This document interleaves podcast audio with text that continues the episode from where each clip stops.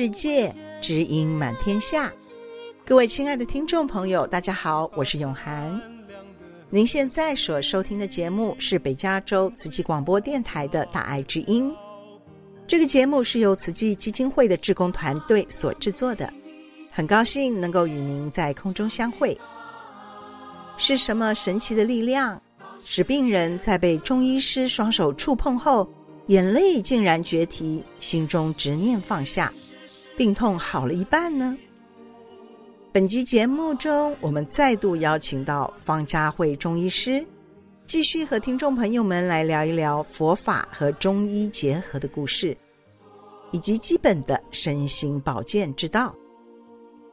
另外，在音乐有爱的单元中，纪灵老师要为听众朋友们介绍《温暖满人间》这首好听的歌曲，并且邀约大家一起来听一听星云师姐说故事。用心制作的好节目就在大爱之音。首先，请听众朋友们来欣赏此季大爱剧场《最美的相遇》中的主题曲《幸福拼图》。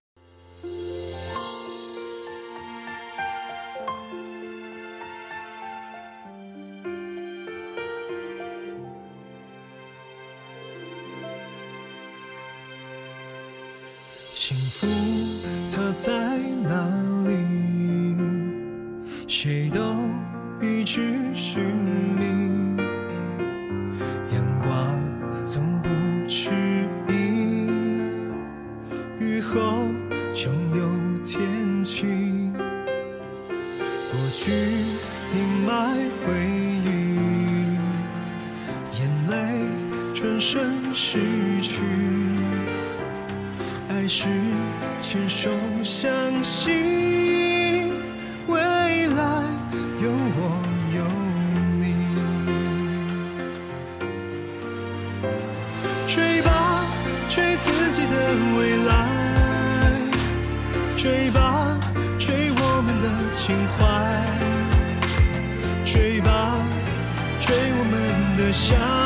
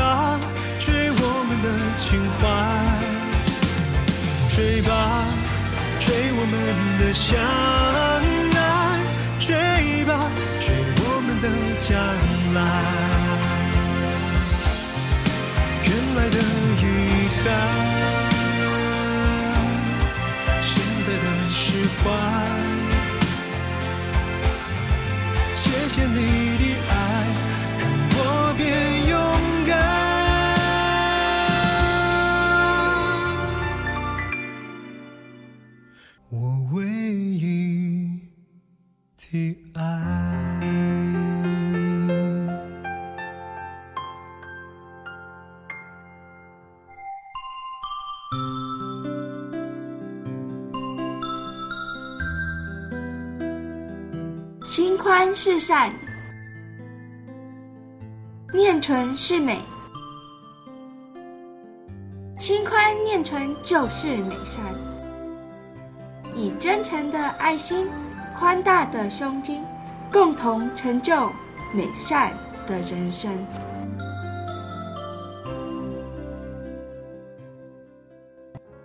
各位大爱之音的听众朋友，大家好，我是少莹。今天呢，我们很高兴再次请到方家慧中医师，继续跟我们聊一聊他在这个中医诊疗上面的一些经历。那方医师您好，大家好，主持人好。好，那我们上个礼拜呢，谈到一些就是您研习佛法的心得，用在您看诊上面。然后方医师真的是非常用心，每一次在看诊的时候都会陪伴病人，也同时做了心灵的治疗。那今天可不可以请您再分享一些您印象比较深刻的例子？好的，前阵子哈，我有一个 client，他的女儿是个高中生。我这个 client 帮我 refer 了他的朋友过来，这个家族里面有两个小女生，也都是高中生。那这两个小女生平常是不出门的。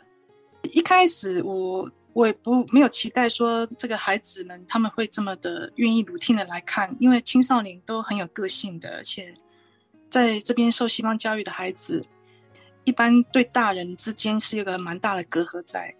我这个 refer 他来看就笑笑跟我讲一句。他说：“Amy，难道你不知道你有 healing hand 吗？因为他说他的女儿，他说我的女儿告诉我，当我碰触到他的时候，他感觉到无比的放松跟舒服。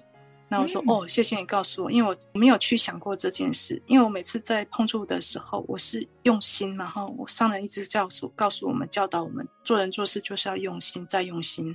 那我就想到，我当初在学校诊所实习的时候呢，有一位。”白人女士哈，二十几岁一个年轻女孩子，她去东岸爬山的时候，在公园被那个 tick 咬了，后来遗留一个很严重的莱姆症，他的那个脑神经系统被破坏。他的症状是，当他吃东西的时候，他的肠胃不会动，因为他的大脑的神经没有办法把讯号传递到他的消化系统。那随随着时间久之后，这个问题一直没办法得到解决，所以他变成很严重的忧郁症。忧郁症到后来变成躁郁症，他每次吃东西下去之后，他都要去帮他的肠子推啊动啊，他才有办法食物往下走。所以，一个二十几岁青春年华的女孩子，碰到这种事是很大的打击，所以她就变得很消极，然后越来越难受。那她到我们学校的诊诊所来看，主要是经济上的考量，因为这种长期的医疗支出是蛮可观的。那那一次，他来学校诊所的时候呢，刚好我是在中文部哈，他是在英文那一块。英文部的同学刚好少一位 partner，他我们需要两个一起跟诊，跟着教授跟诊看诊。那我他知道我英文 OK，所以他就找我去帮忙了，我也就跟着进去帮忙他。教授先问诊之后呢，他就开始给他告诉我们有哪些穴位要要扎针。教授扎了主针之后，我们一人一边哈，就帮他扎针。就我一碰那个患者的时候，我手一碰触到他的时候，我不是只有扎针，我先按了他的手心，因为我知道他很焦虑，讲话的时候很躁，很不耐烦，所以我就轻摸他的手心。之后我要下针的时候，他突然就眼泪一直涌出来。他说我不知道为什么，他说他就他的心有一股暖流冲上来之后，他的眼泪一直流，一直流。然后等他流完泪之后，我再把老师要我扎的针扎完了，那我们就出去了。嗯、然后那次结束之后，诊疗出来的时候，他有跟我的那个同学说，他下次诊疗的时候，我可不可以在场？他说我的 touch 让他有莫名的心安，然后我跟他扎了针，让他有一种莫名的舒适感，嗯哼，不痛，然后让他他就是全盘接受了。然后突然间他有一些累积很久的东西，这样啪就。刚刚上次讲的被撼动了，然后他就就把它释放出来了。嗯，那是通过言语吗？还是因为这样子的触摸？我觉得是触摸，就是当我在碰触他扎第一针的时候，哦、因为我是第一次扎他，我知道他状况很特殊，我知道他很难受，我知道他很绝望。我刚刚说的那种有一种心情在心里面产生起来，嗯，我很想帮他舒服，感觉舒服一些，所以我碰碰触他的时候，我之前的。那个头已经产生了。当教授在问诊他的时候，我已经内心有一种共振到他的那种无助跟难受。所以我碰触到他的时候，他应该是有感受到我们说的那种无形的那种爱的交流吧，所以他就释放出来了。所以这是我第一次碰到这种爆哭的。中间有碰到一些，当然是在倾诉的过程当中，他们可以把他们的眼泪。流出来的这种也、嗯、也蛮多 case 的，那这是我第一个碰到印象最深刻，就是爆哭的。嗯、然后二零二零年底的时候，我也碰到一个 case，她也是爆哭。嗯，她是一位印度裔的，大概三十出头岁的女性。那她来是，我记得是背痛或者是肩膀痛吧。她是那医院的手术房的护士，她看了很多生死，嗯，所以她对于这种医疗的东西，其实她有点冷漠了。那他是我的 client refer 来的，第一次做中医治疗。他虽然是急诊室的护士，但是他怕针。那我当然知道怕针的患者，我不会硬给他扎针的。我说好，我先用 acupressure，先让你感受到我们中医的治疗的经络上的那种，让你去感受。然后你有信心了，我们牙以后再用针，好不好？然后他说好。那我就简单的问诊了一下啦，问他痛多久了哈。我们该问的望闻问切，问完之后，我就要帮他。一般痛症在后背一定是要处理的，所以我就帮他做先做经络的推拿。这是我第一个想法，我要先帮他做经络推拿。嗯、所以我让他准备好之后趴着的时候，我一碰触他，然后正要往下推的时候，他突然之间也是眼泪一直流，然后他开始颤颤颤，就是止不住，因为他很想把他压抑下去，可是他止不住他那个想要哭的冲动之后，他就我就跟他说：“没关系，你就尽量哭，你哭完你想讲什么，你再慢慢告诉我。”那我把我的手，我就扶着他的后背。让他哭完，哭完之后，嗯、我就开始做我的经络推拿。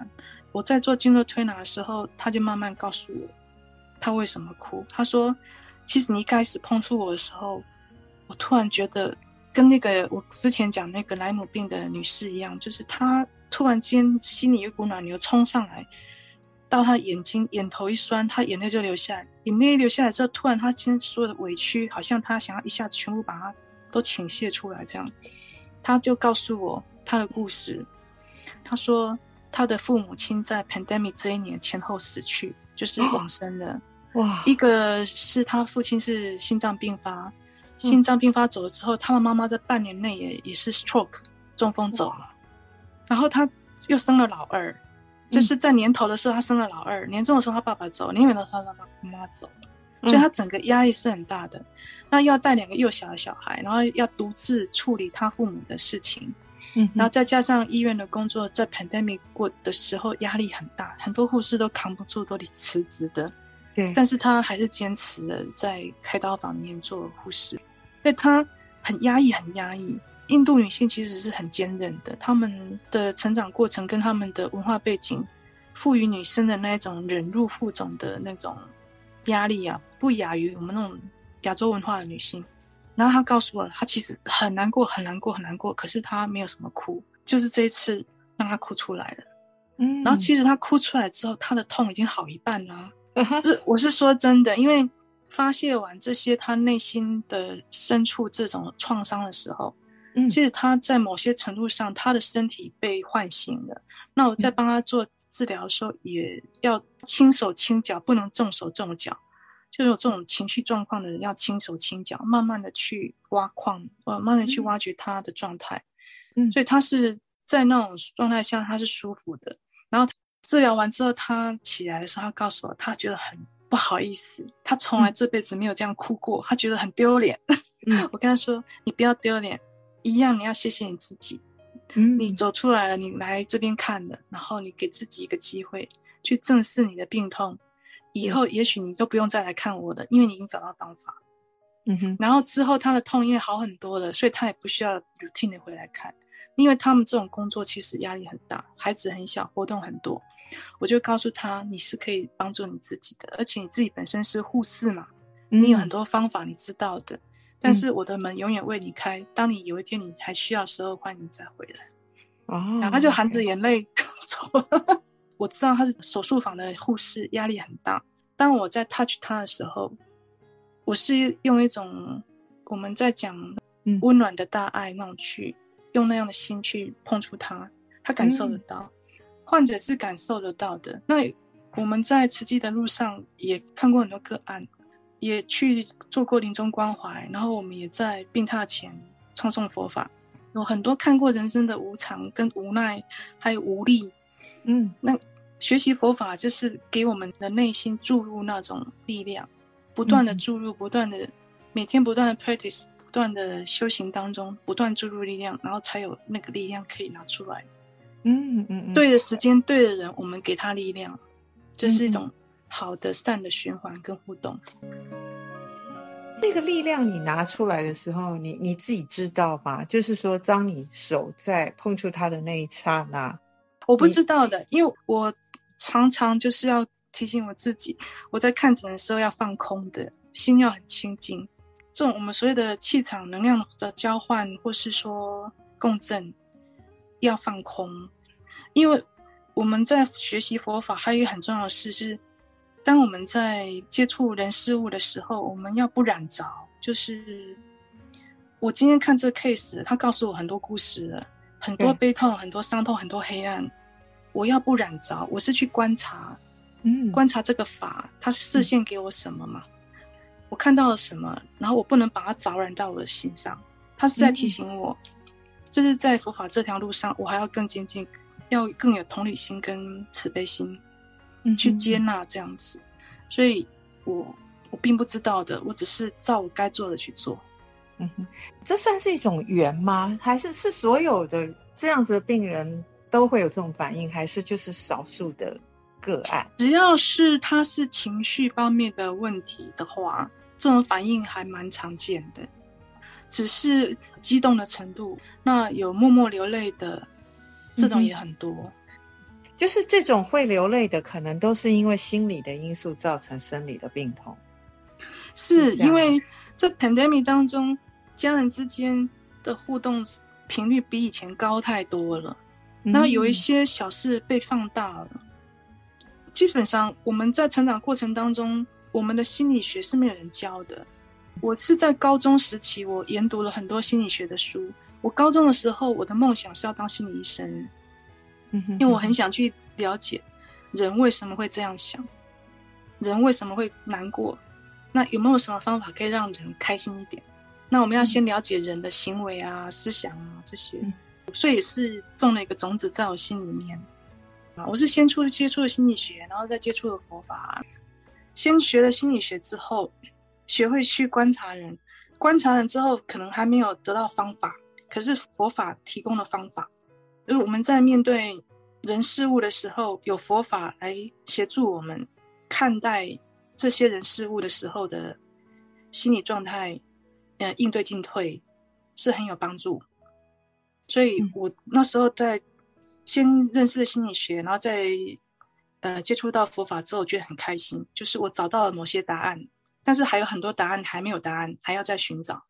嗯，对，啊，很多这些就变成后面人生历程当中不断丢来的球啊，啊、uh -huh.，有的是铁球，有的是棒球，有的是乒乓球，不同的球，uh -huh. 然后我们要怎么去接它，不要伤到自己，然后受伤了之后怎么修复自己，嗯哼，所以有心理学跟佛法两边的这种思考、思想方法的互相 cover，然后跟互相协调融合之后，慢慢慢慢就是在面对。挑战的时候的稳定度，还有修复的程度，要稳定度提升，然后修复的速度加快，那这就，就是。看得到自己的成长，嗯，然后更加更加的相信说这条路走的是对的，嗯，然后佛法给我的帮助是真实不虚存在的，嗯哼嗯哼。嗯，这个是以讲你自己的部分，对不对？那你也可以用这个力量去帮助你的病人，是。这又有一个 client，他有提到一个，他说他很 appreciate，就是嗯，我一个很稳定的特质，嗯，让他在生病病痛的时候看到我的时候，他有一种安心感，又提到这种安心感，嗯，所以，我如果没有佛法的后盾，或是佛法的力量在，在我在深深的相信着，我我不觉得我有那种力量。因为这人世间苦痛真的太多了。这疫情以来，我周遭有很多可爱的朋友就突然间走了，很年轻的，我们也没办法去归咎说他是因为那个疫苗的后遗症呢，还是他染病呢，或者说他没有家族病史，但是他却患了某种遗传性的癌症。太多无常在发生了，而且很近、很快、很年轻，这些都会让人。产生很强大的不安跟那个恐惧，然后如果没有把它宣泄出来，这个一段时间会演变成身上的病。这个恐惧要怎么样释放呢？圣严法师人有说过嘛，要面对它，处理它，放下它，就是很直觉的要先面对它。然后、嗯、女士的话哈，很容易一直透过跟我们讲 woman's talk 哈，就是讲一讲，他们可能释放掉了。然后有一些男士呢，他们不会去谈论这些。他们会把一些负面能量的东西，他不知道怎么样把它抒发掉，他们会累积，嗯，累积久的时候会有心血管疾病的问题，还有就是他会去攻击你最弱的地方，所以如果是那种呼吸系统不好的人，就很容易生病，很容易什么感冒啊、咳嗽啊、流鼻涕啊、过敏，然后肠胃不好的人呢就胃痛啊，然后消化不好的人可能就便秘啊，要不然就是 IBS，我们讲的那个肠燥综合症。这种，就是这跟情绪有很大关系。OK，那您的建议会是什么？嗯、如果说是男性，他没有办法用这种 Women's Talk 来化解的话，那你会给他们怎么样的建议？可以自己来做一个保健？这个我要讲老生常谈，运动啊，OK，运动。嗯我们所谓的运动不是流大汗的运动，所谓的运动是可能就十五分钟、二十分钟。你在公司的时候，你中间有一个午休时间，你吃个饭，吃完饭之后去晒晒太阳，走路走个十五、二十分钟、三十分钟，去好好的享受那个你自己给自己的时间，然后让你的皮肤去接受阳光的照射，产生维生素 D，对不对？嗯，我们的 D 是需要阳光的照射，在我们皮肤上它才会合成转化。成我们身体可以吸收的维生素 D。我们现在这疫情当中，很多人都知道要补充 D 啊、K 啊哈这种维生素，还有微量矿物质啊，什么硒啊哈、锌啊这些，很多人都在讲。但是最简单的，我们处理情绪，第一个是运动，运动会让你转换心情，能量场会变化，变化之后，你有有一些负面的的想法，它会慢慢慢慢消失。嗯，好，那再来就是饮食，要吃对的食物。你要吃当令的食物，然后吃健康的食物，要吃好的油，嗯、然后补充适度的蛋白质。嗯、现在的人普通油摄取不够，因为油这个对我们的脑神经有很大的影响。我们的脑神经，我们的大脑最喜欢的能量来源是好的油脂，所以好的油脂一定要摄取。嗯、什么是好的油脂呢？好的油脂有分动物性跟植物性嘛？那我们吃素的人比较辛苦一点，是动物性油脂里面的 Omega 三，这个我们在植物油里面没有，因为植物油它有些是标榜有，但是它吃进我们身体之后吸收率是偏低的。但是这就是自己的一个选择，因为我们吃素的人是基于对生灵的爱护而想要吃素。那当然吃素的时候有一些营养素是没有办法像呃荤食者可以吃到那么全面。但是因为这是个人的选择，我觉得心念呢、啊、也是一个很重要的一个治疗，所以不用执着说我今天吃素我缺了什么营养素而感到恐慌，不用恐慌，因为你心安，你的身体也会安。然后某些营养素也许摄取的不像荤食者多，也不用担心，因为你的身体能量是相对平衡的。我们讲阴阳相对是平衡的，就不会有什么大病出现的。嗯哼，对，所以我刚刚讲的。饮食方面呢，就是好的食物、好的油脂、好的蛋白质嘛，哈，嗯、然后再来当然就是你的作息啦，生活作息，有没有该喝的水要喝啊，时间到该睡觉要睡觉啊，这个是我们最普遍入门的了解，我们要怎么样去平稳我们的身体跟情绪，一个很基本的做法，就这样子。嗯哼，样就是呃适度的运动、晒太阳，然后注意自己的饮食，还有生活作息。啊，对那在思想状态上面呢，有没有什么样子？思想状态上，如果可以的话，哈，我们不要讲到冥想，我们就讲说静坐就好了。嗯，静坐的话，一般人可以比较容易接受。一开始练习的时候，你就坐在椅子上，两脚放松，那两个脚掌要踩地啊，不能悬空，也不能垫脚尖，所以你要找一个高度合适的椅子，然后就坐着。然后不要坐沙发，因为沙发太软了，你的脊椎 support 不好会受伤。然后手呢，你就是有一些方法可以放手哈，你可以两只手心就轻轻的放在你的膝盖头上，嗯，让那个手心的温度渗到你的膝盖上，然后慢慢呃把眼睛闭上，闭上眼睛之后，先调呼吸哈，就是去观察你自己的呼吸一进一出，一进一出，大概三到五次之后呢，会慢慢沉淀下来，尽量什么都不要想。嗯，听外面的声音，你可能有听到鸟叫的车声，哎，或是周遭的人在讲话的声音，去听，然后放空。哎，这时候会有一些念头不断跑进来，嗯，那你说哦，有念头跑进来，没关系，我知道又有念头跑进来了，把它丢掉，然后再、嗯、再注意你的呼吸，然后外面的外面的声音，哎，又跑进念头又跑进来了，嗯，哦，我知道念头跑进来了，好，想一想，把它丢掉。这样子慢慢练习一段时间之后，你可能可以做到十分钟、十五分钟，然后慢慢有一天你会发现你的念头越来越清澈，没有什么念头的时候，嗯，那个简短的五分钟、十分钟的休息啊，你的大脑会得到很充分的休息，然后反倒是你会觉得你睡了一个很很好的觉，睡醒了就是整个重新又能量补充回来，这样子，嗯、对啊，所以这是一个静坐可以练习的方法。那很多方法，那我今天呃分享的这是最基本、最基础的，任何人都可以做、可以学的方法。嗯哼，所以这样子的话，就是从心理跟这个靠食物这样子来调整，把自己的身心灵达到一个最好的状态，对，就可以抵抗那些不安的情绪、那些恐惧。对，不要去抗拒你那个不安跟恐惧的情绪。面对他，要面对，嗯，因为不面对的话，他不会走的。必须要面对他之后，嗯，然后等到自己的能量够的时候，想办法要怎么处理它。处理过了，你尽力了，你就给它放下来。就是您刚刚说的，面对、处理、放下。对，嗯，好，我觉得能够当方医师的病人，真的非常的有福气。哎，那你觉得？是不是也有某种缘分在里面？对，从佛法里面的认知啊，我认为我们这一辈子碰到的这些人事物啊，即便是动物人，都是跟我们累世以来有一些因缘存在的，所以我们这一世会碰到了。那就像上人创办慈济世界、慈济宗门，他要我们走入人群去行菩萨道，就是希望我们能够在这个。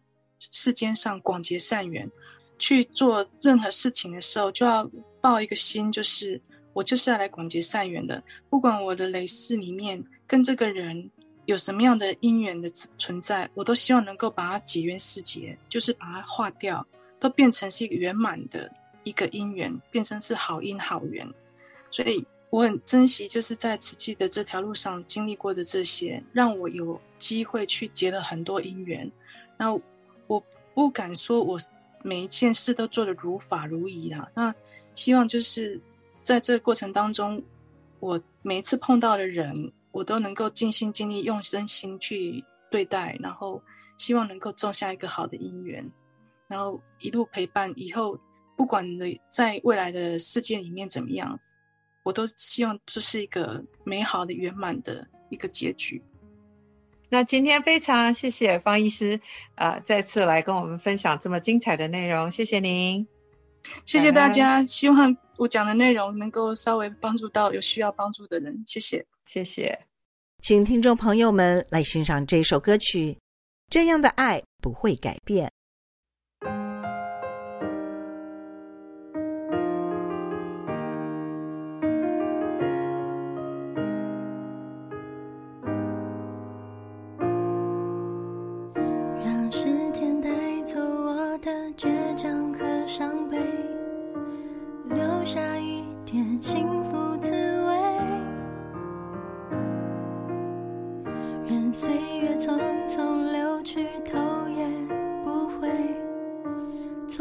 的不必再去追。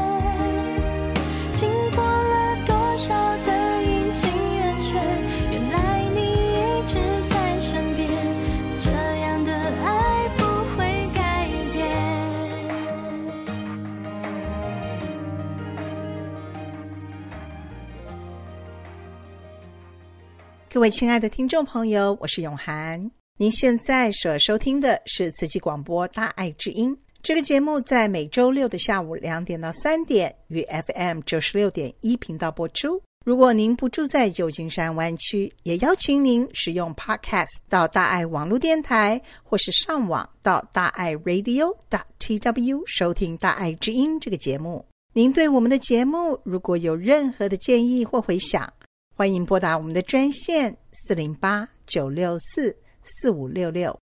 接下来，让我们以一颗虔诚的心，恭敬聆听正言法师的智慧法语。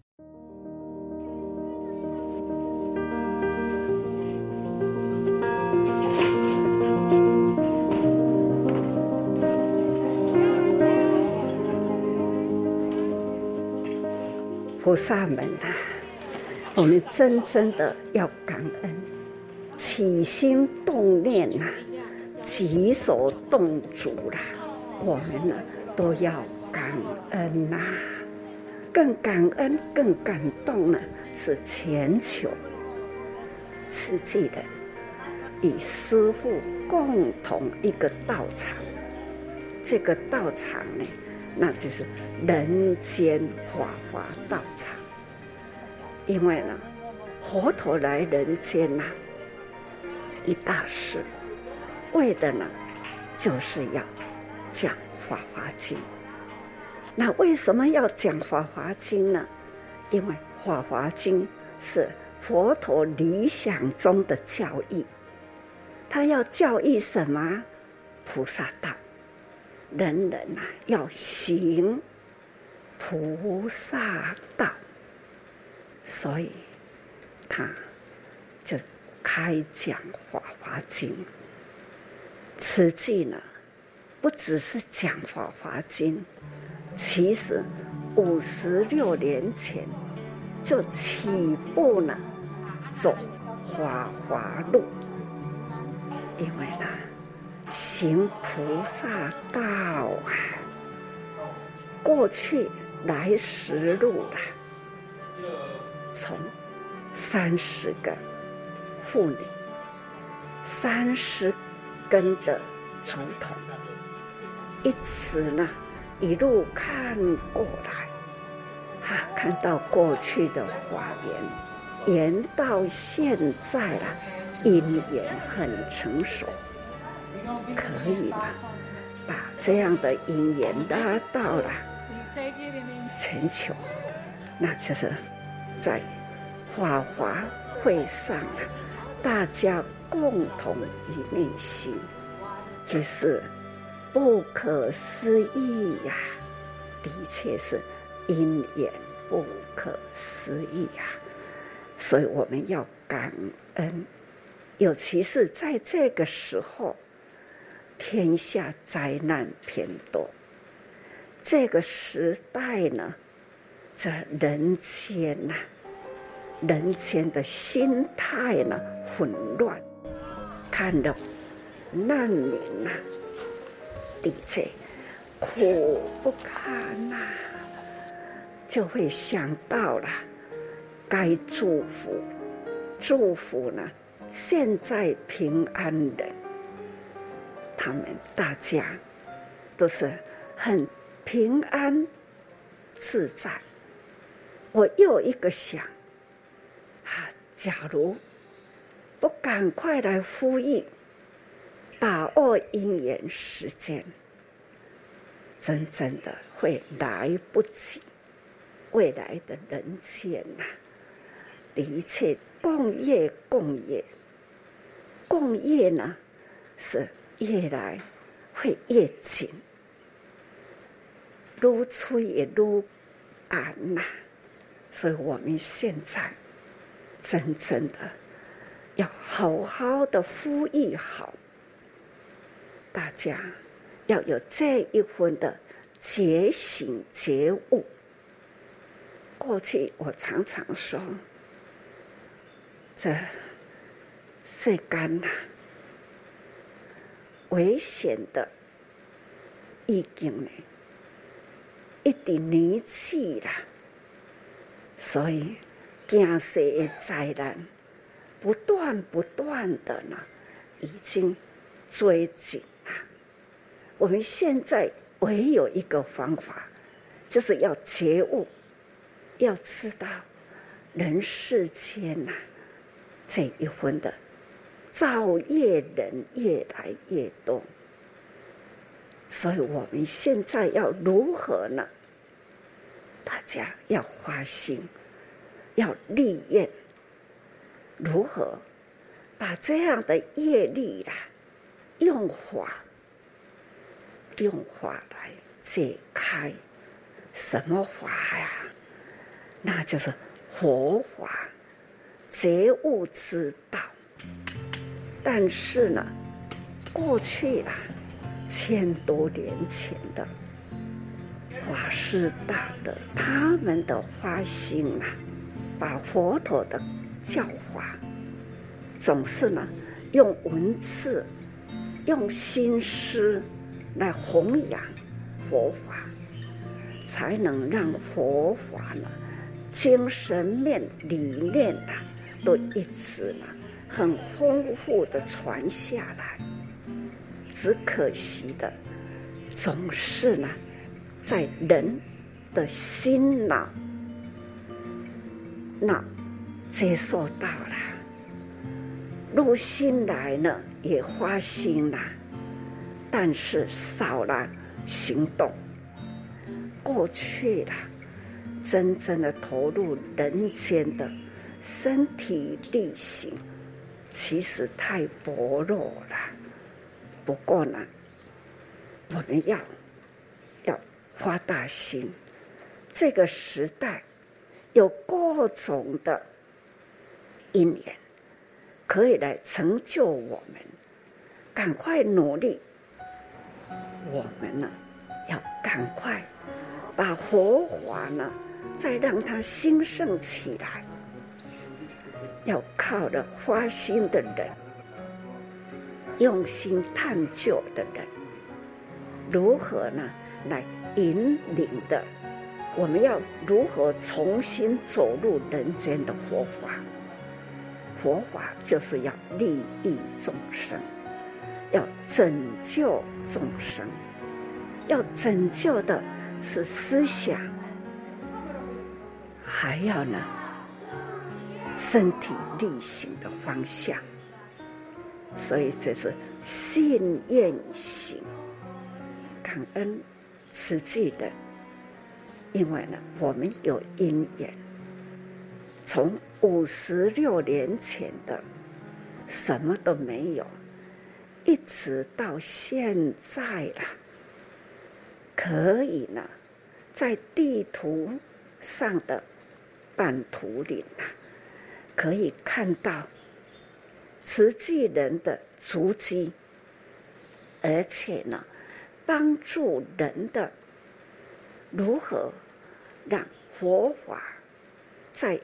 这样的一大群人，已经无法数计的算计人数，我们呢，可以呢，有跟他们互动，实际的精神，如果有道的，这都是呢，很感恩。这就是弘法，这叫做说法，就是跟大家提起。有佛教在人间，大爱新闻，大家一定要看。看的，哈、啊，感觉人生啊，真的是遗憾的事情很多，苦难的事情很多，但是呢，人生啊，可学习的、可知道的事情。也是很多，这都是人的价值。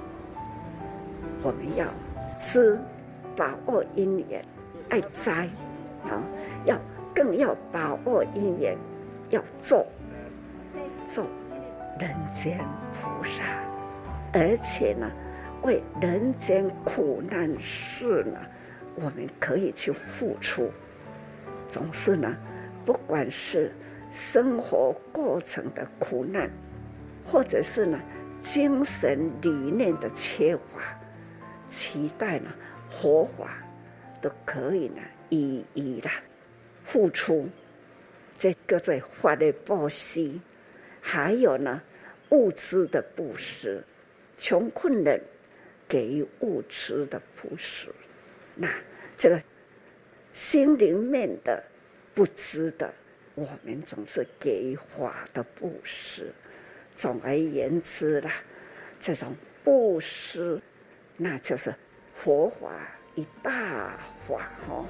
这呢，布施、乞丐、忍辱、精进、禅定、智慧，各位菩萨，我们要时常把它背诵起来。该做的认真啊，要精进哦，精进。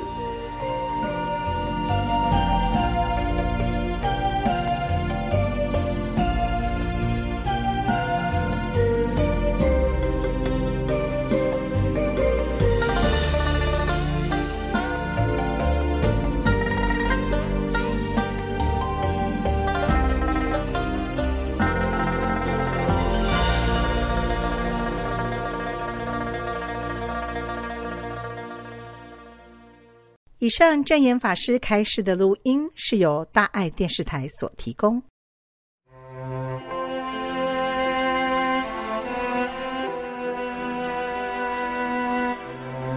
大爱之音的听众朋友，近来好吗？我是麒麟，很高兴在空中我们又再次的相会。今天要把故事主题带到日本，在日本有个名叫寺庙零食俱乐部的组织。专门配送给单亲家庭，每个月他们会固定送蔬菜、水果、零食，还有饮料，而且零食箱使用的纸箱也是采取环保式，那就是采用二手捐赠物。但是这个组织所做的，却让收到的孩子们在打开箱子的那一刹那，开心地说：“哇，是零食耶！”他们露出满足的笑容。这个事件的另一面也解决了寺庙问题。日本的高龄化问题不只是冲击经济产业，连寺庙也遭遇了相同的困境。寺庙内的人手或是信徒也都是高龄化喽。这几年更是传出寺庙灭亡的担忧。透过这个寺庙零食俱乐部组织的成立，不仅帮助弱势贫童，也聚集了人气。而设计出这样神奇组织的构想，居然是来自一位和尚。有着东方设计界奥斯卡之称的日本 Good Design Award，也就是优良设计奖，二零一八年十月三十一日的设计大奖，谁都没想到。得到奖项的竟然是一位年轻的日本和尚。没错，听到这儿，听众朋友，您是否已经将两件事情做了连结了呢？您答对了，得到东方设计界奥斯卡奖的和尚，就是设计寺庙临时俱乐部组织的主角松岛静郎。松岛静郎是日本奈良安养寺的第三十二代住持。他的日常总是很忙，但是让他忙碌的不只是礼佛一件事而已。主持的身份之外，他还有个获奖设计师的头衔。他的获奖作品并不是什么高科技，而是一个叫寺庙零食俱乐部的组织。他设计了一个布施，这个组织受到了全世界的赞赏。甚至于拯救了日本无数的贫困家庭。这所谓的布施是什么意思呢？让我们先来欣赏这一首词记歌曲《温暖满人间》，之后再来说说有关松岛静朗的神奇故事。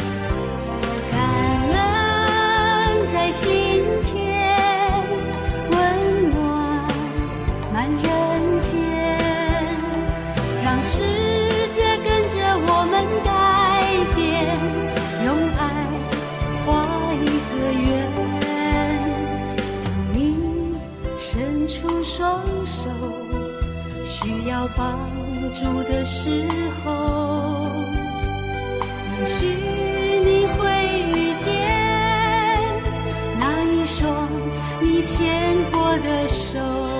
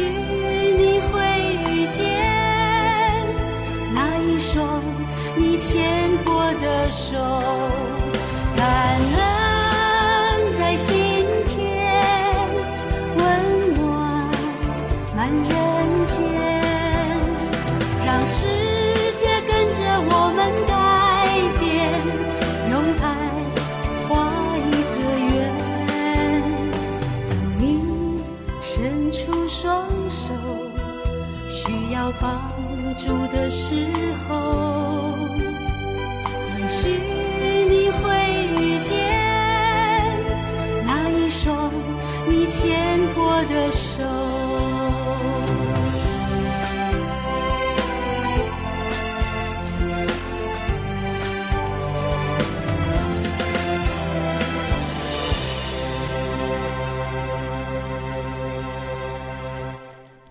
在节目中很高兴邀请到星云师姐上节目来，接下来就让星云师姐继续有关松岛静朗神奇的故事说给您听。欢迎星云师姐，亲爱的北加州法亲家人以及纪灵师姐，大家好，我是陈美玲，上人赐给我的法号是星云，现在想跟家人们分享小故事。在日本有一位出家人，名字叫做松岛静朗。他曾经呢得到了日本的设计大奖。他最有名的一件事情就是偷贡品。诶，大家一定会觉得出家人怎么能够偷贡品呢？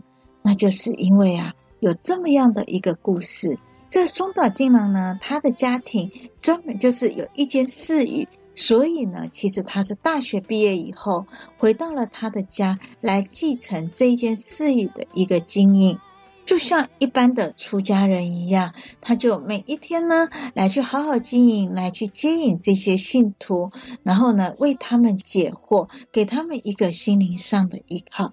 直到有一天，他呢在报章上看到了一则新闻，在东京大阪有一对母女活活的饿死。当这个新闻披露的时候，来到了这个家庭，发现到他们的家冰箱一点粮食都没有。松岛竟然看到这则新闻，非常的震撼。这个发生地点不在穷乡僻壤，而是在都会地区，也就是大家所认为最繁华的东京都。怎么会有这样的事情呢？引发他的一个想要继续深入了解的心，才发现到。原来在日本这么一个世界可能觉得是一个富有余的国家，竟然有百分之五十这样的孩子是吃不饱的。于是他开始来关注到这一些弱势家庭。那他怎么做呢？他发现到啊，其实日本人有一个很特别的习惯，就是他们都会买最好的东西到寺里去供奉神明，但是这些祭品他们并不带回去。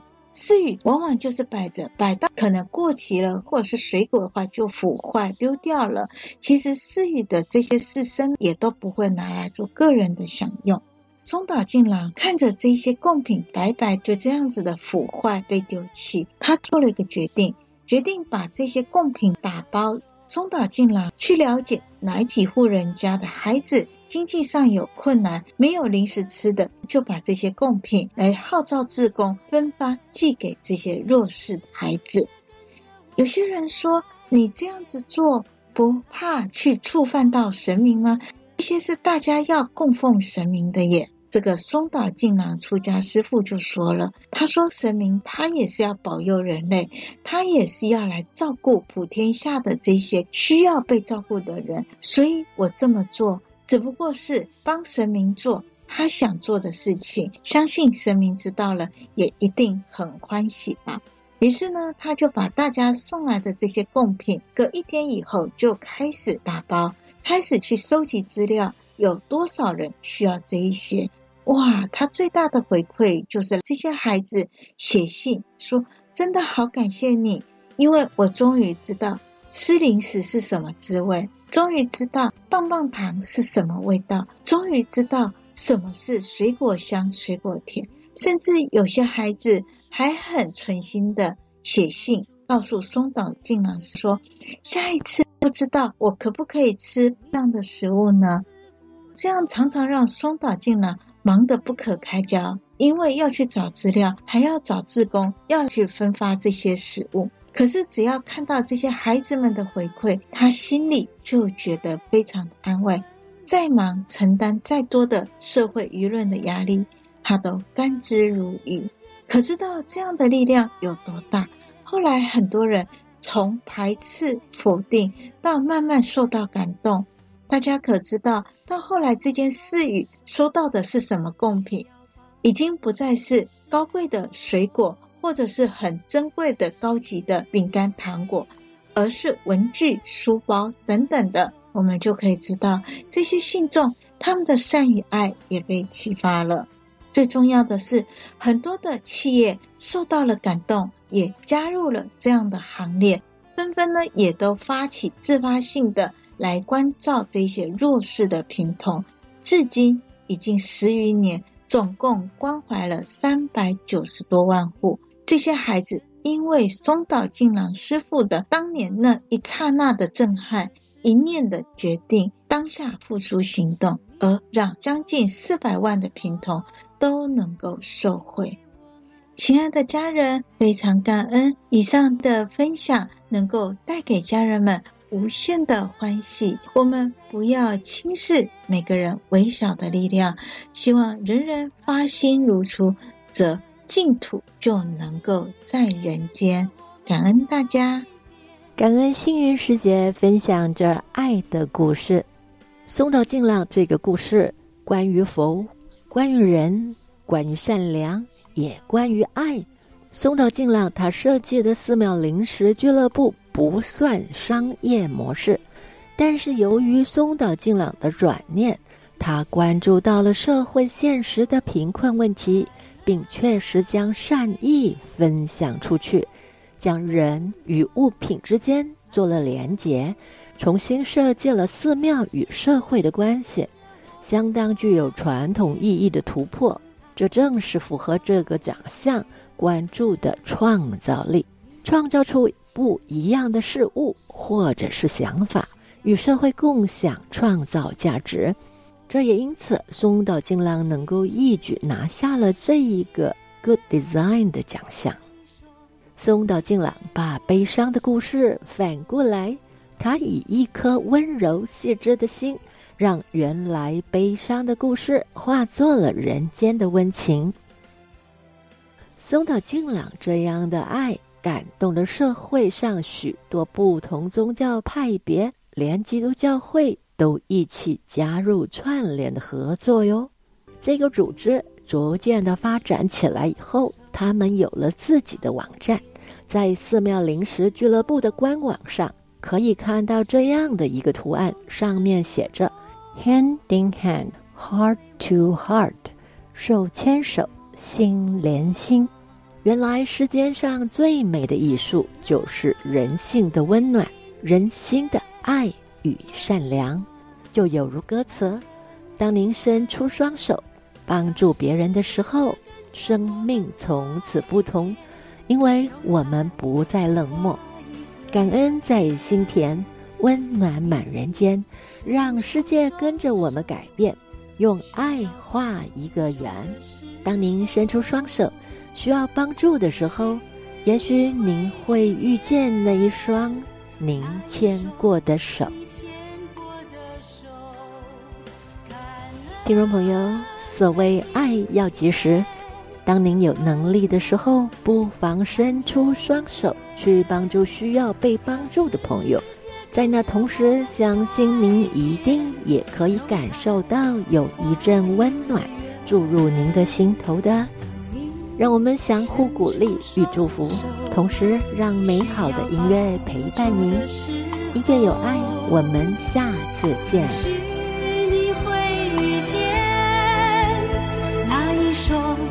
你牵过的手。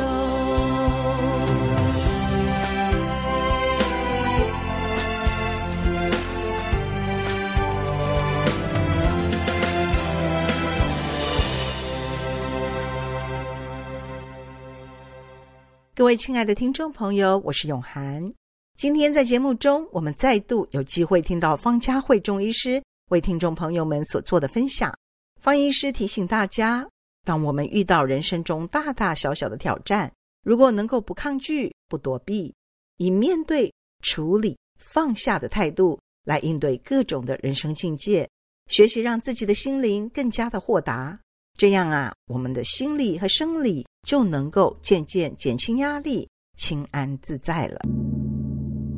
今天的节目就要进入尾声了，希望您喜欢我们为您准备的内容。慈济邀请您与我们共同用一颗虔诚的心，用爱与关怀来祝福每一个人。祝您在未来的这一周平安、健康、快乐。感恩您的收听。下个星期六下午两点到三点，慈济与您空中再会。